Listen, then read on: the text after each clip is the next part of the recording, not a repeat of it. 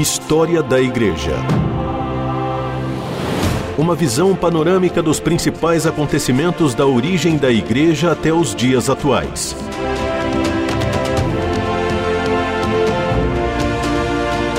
Apresentação do pastor e historiador Marcelo Santos. Olá, querido ouvinte da RTM. Prazer estar com você mais uma vez aqui, estudando a história da igreja, compartilhando sobre a história da igreja. E como nós conversamos no programa passado, né, nós falamos sobre o que é história, a razão de ser da história, para que, que serve a história. E a pergunta que eu deixei no ar no último encontro nosso foi o porquê estudar a história do cristianismo. Qual a razão disso? Qual o interesse disso? História da Igreja.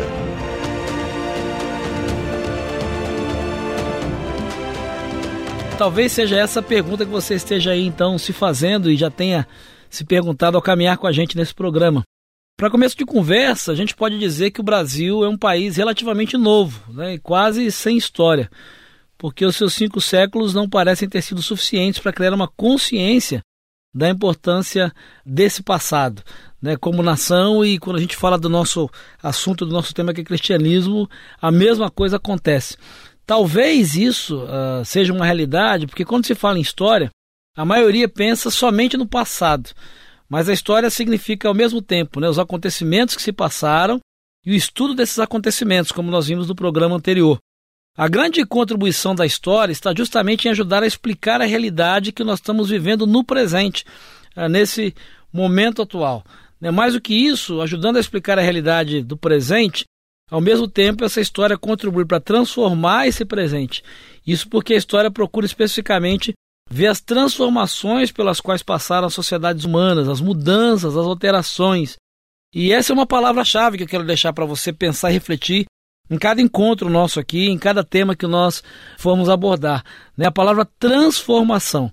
Quando a gente pensa em história, quando a gente estuda história, quando a gente fala sobre história, a gente precisa entender os processos de transformação, porque na verdade a transformação ela é a essência da história.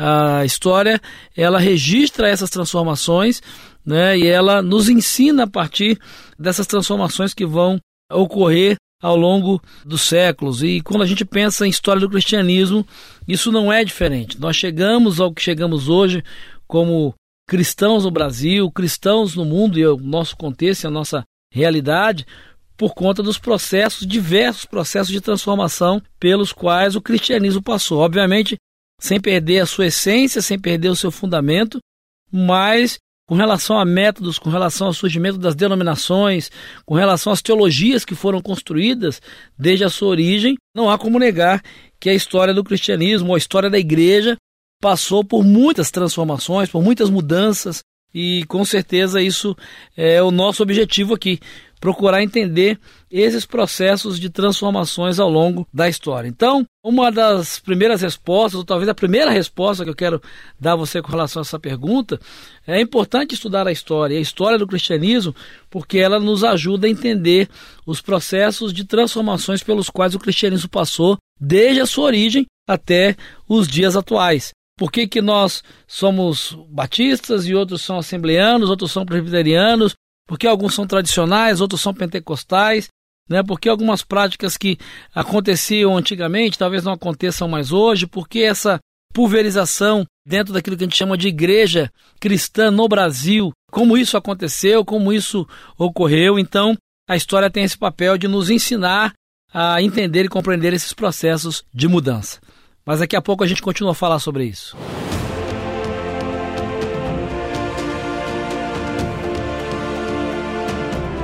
Você está ouvindo História da Igreja.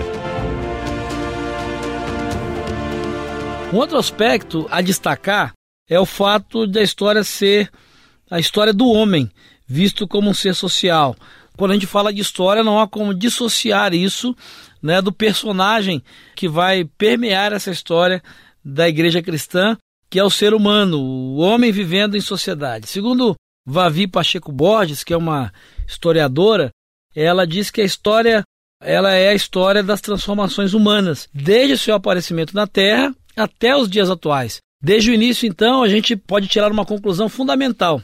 Quer se saiba ou não, quer se aceite ou não, todos são parte da história e todos desempenham nela um papel. Isso inclui você que está me ouvindo hoje nesse programa.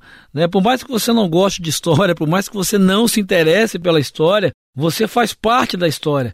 É, você desempenha um papel nessa história. Você é um personagem histórico e daqui a algumas futuras gerações, quando talvez estiverem estudando a nossa geração, nosso tempo, se Jesus não voltar antes, provavelmente numa escala maior ou menor, você vai ser objeto de estudo, ainda que seja da sua família, da sua comunidade de fé, né, da sua célula, do seu pequeno grupo, do seu círculo de oração, da sua igreja local. Você é um personagem da história. Você é um agente da história. Você faz parte da história. Porque são os homens e mulheres, são os seres humanos que fazem a história, que constroem a história. Mas, evidentemente, fazem isso dentro das condições reais que já encontram né, estabelecidas e não dentro das condições ideais que sonham. Né? E aí está a razão de ser, a justificativa da história no seu segundo sentido. O conhecimento histórico serve para fazer entender, junto com outras formas de conhecimento, a realidade atual. Você hoje tem aí a sua fé cristã, você pratica a sua fé, comunga a sua fé, vive a sua fé cristã na sua comunidade, na sua igreja, na sua denominação, mas o contexto onde você realiza isso tem um papel importante e faz toda a diferença.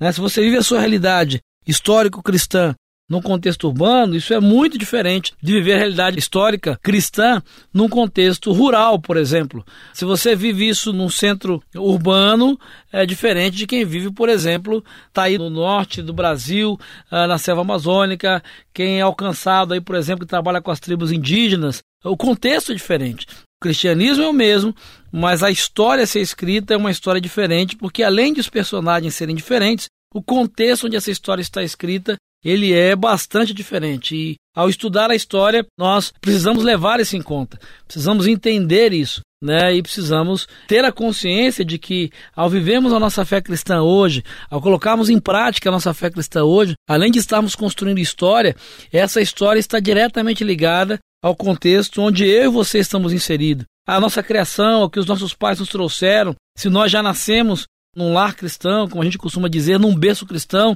ou se o nosso contato com o cristianismo, com a fé cristã, aconteceu ao longo da trajetória, ao longo da caminhada de vida, tudo isso contribui para a construção da história da sua vida, da história cristã que você está vivendo, e não foi diferente com aqueles que nos antecederam nos séculos anteriores, e a gente vai conversar um pouco sobre isso ao longo de todos esses programas, é onde nós vamos estudar a história da igreja cristã desde a sua origem até os dias atuais. Mas daqui a pouco a gente volta para conversar um pouco mais a respeito disso.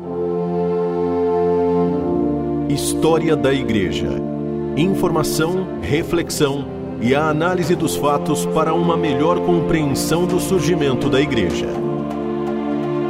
Uma última consideração a ser feita é que o conhecimento que a história produz, ele nunca é perfeito ou é acabado. É importante, quero chamar sua atenção para isso. Né, escrever história não é estabelecer certezas, mas escrever a história é reduzir o campo de incertezas. Mais do que isso, eu poderia dizer que é até construir um feixe de probabilidades, de possibilidades.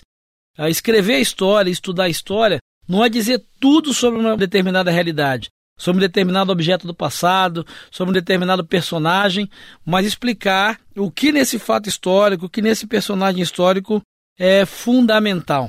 Então todas as conclusões elas vão ser sempre provisórias na história. Não existe uma verdade histórica absoluta, não pode existir, porque a história é um processo dinâmico, a história é um processo vivo, é um processo de vida, né? é um processo de construção. Ainda que o fato histórico lá não possa ser alterado ou mudado, mas o conhecimento a respeito dele, né? o estudo a respeito dele, né, a partir da pesquisa, das fontes, etc., vai tornar o estudo da história sempre muito dinâmico e, por isso, na minha opinião particular, muito apaixonante. Então, como a gente estava dizendo, todas as conclusões elas são provisórias, porque elas podem ser aprofundadas e podem ser revistas por trabalhos posteriores. Vavi Pacheco Borges, que é a historiadora que eu já citei, ela afirma o seguinte: saberes absolutos ou verdades absolutas não servem aos estudiosos sérios da história, aqueles que querem conhecer a fundo a história. Servem, na verdade, apenas aos totalitários, tanto de direita como de esquerda, que, colocando-se como donos do saber, diz ela, e da verdade, procuram, por meio da explicação histórica, justificar a sua forma de poder. Então não existe espaço na história para verdades absolutas, para saberes absolutos. Analisando sobre esse prisma, existe um teórico chamado Michel Certeau, um francês já falecido, que é um, é um, referencial aí teórico dentro da historiografia, que é a ciência que estuda a história, que vai enxergar a história como, na verdade, uma operação organizada nos silêncios, naquilo que não é dito.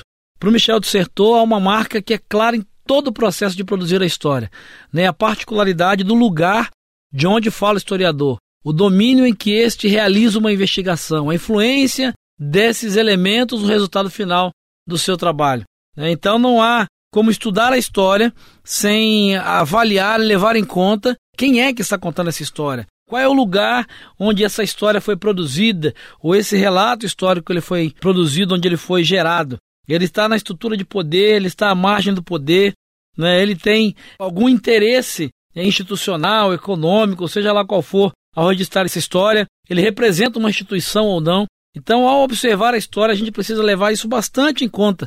Né? E o que interessa para nós, na verdade, aqui é entender que, por mais isolado que se encontre um grupo, uma comunidade ou mesmo um só indivíduo, todos estão imbuídos de um passado, todos nós temos um passado, temos uma memória e temos uma história.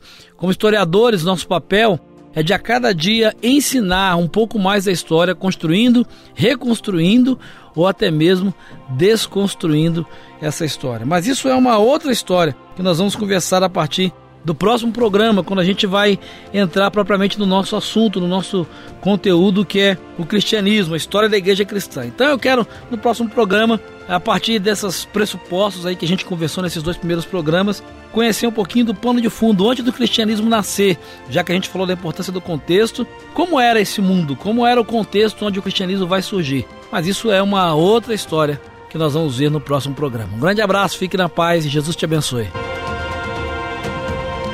História da Igreja. Uma visão panorâmica dos principais acontecimentos da origem da Igreja até os dias atuais. Produção e apresentação: Pastor Marcelo Santos. Realização: Transmundial.